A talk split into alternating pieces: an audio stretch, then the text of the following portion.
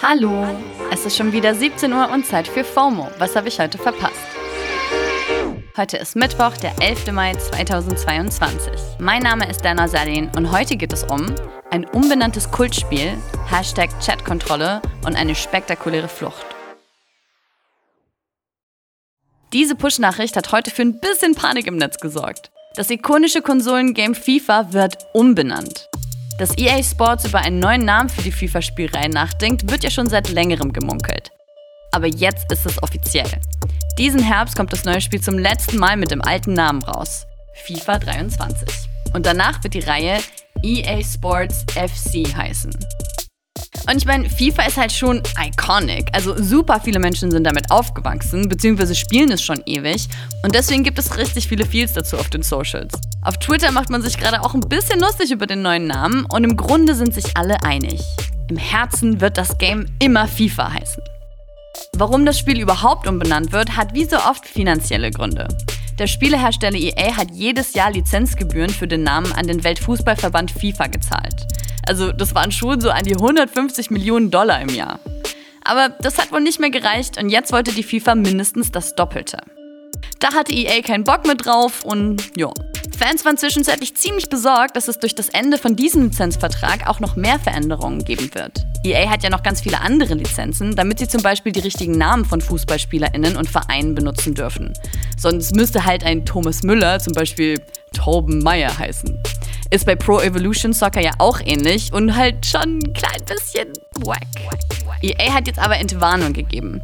Es sind keine anderen Lizenzen betroffen. Es wird aber einige Neuerungen geben und es sollen zum Beispiel endlich auch die Frauenligen mit aufgenommen werden. We love that.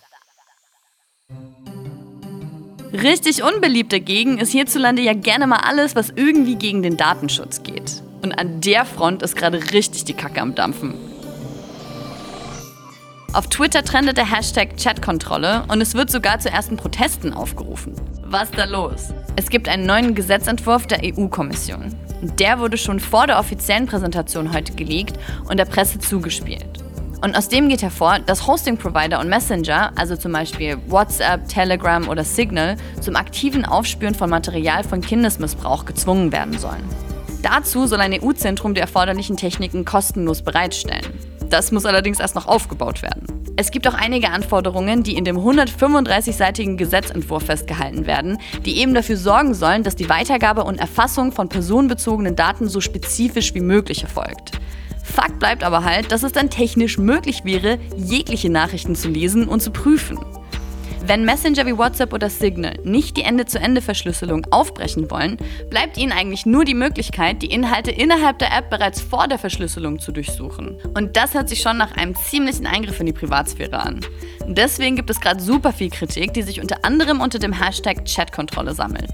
Die digitale Gesellschaft hat dazu was getwittert und es gibt auch heftige Kritik vom Chaos Computer Club. Hallo, ich bin Kalisi. Und ich bin Viktor.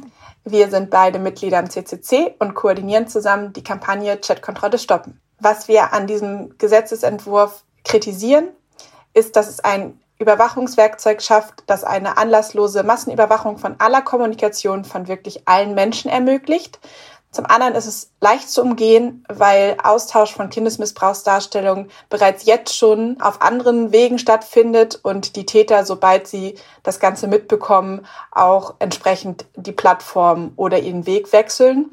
Und es setzt an der völlig falschen Stelle an, denn sowohl Opferschutzorganisationen als auch die Ermittlungsbehörden sagen, dass es sehr viele andere Maßnahmen gibt, die ergriffen werden können, um die Verbreitung von Kindesmissbrauchsdarstellungen zu verhindern. Danke, ihr zwei.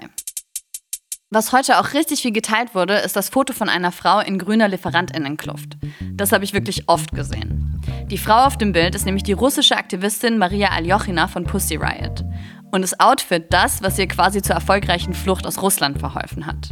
Das Bild selbst ist aus einem Bericht von der New York Times. Da wird ihre Flucht ziemlich spektakulär beschrieben. Sie hatte nämlich schon zwei Versuche gestartet, die beide gescheitert sind. Zuerst wurde sie stundenlang von belarussischen Beamtinnen verhört und beim zweiten Mal einfach weggeschickt. Beim dritten Mal hat sie sich dann als Essenslieferantin verkleidet, die Kapuze tief ins Gesicht gezogen und Maske auf. Außerdem hat ihr ein unbekanntes europäisches Land ein Ausweisdokument zur Einreise zur Verfügung gestellt. Und so hat sie es doch noch über die Grenze nach Litauen geschafft. Als aktives Mitglied von Pussy Riot war und ist Maria der russischen Regierung ein ziemliches Dorn im Auge. Die Mitglieder der Aktivistinnengruppe wurden immer und immer wieder festgenommen oder wegen ihrer Protestaktion zu Haftstrafen verurteilt. Und Maria Aljochina war vor ihrer Flucht eben auch unter Hausarrest gestellt worden, weil sie letztes Jahr auf Instagram dazu aufgerufen hatte, zu Demos für den Oppositionsführer Nawalny zu gehen. Der war da eben auch in Haft genommen und später auf mysteriöse Art und Weise vergiftet worden. Maria wurde von der Polizei überwacht und durfte zum Beispiel nachts nicht ihre Wohnung verlassen. Und jetzt sollte sie laut der New York Times aber aus dem Hausarrest in eine Strafkolonie kommen. Und das soll der Auslöser für ihre Flucht gewesen sein. Fair fucking enough. Halt irgendwie wichtig zu sehen, wie auch russischen AktivistInnen in Russland gerade das Leben zur Hölle gemacht wird und auch da Solidarität zu zeigen. Das war's für heute mit FOMO und wir hören uns morgen wieder hier auf Spotify. Ihr erreicht uns wie immer unter FOMO at spotify.com. FOMO ist eine Produktion von Spotify Studios in Zusammenarbeit mit ACB Stories. Lasst uns doch mal eine Bewertung da und folgt uns auf Spotify.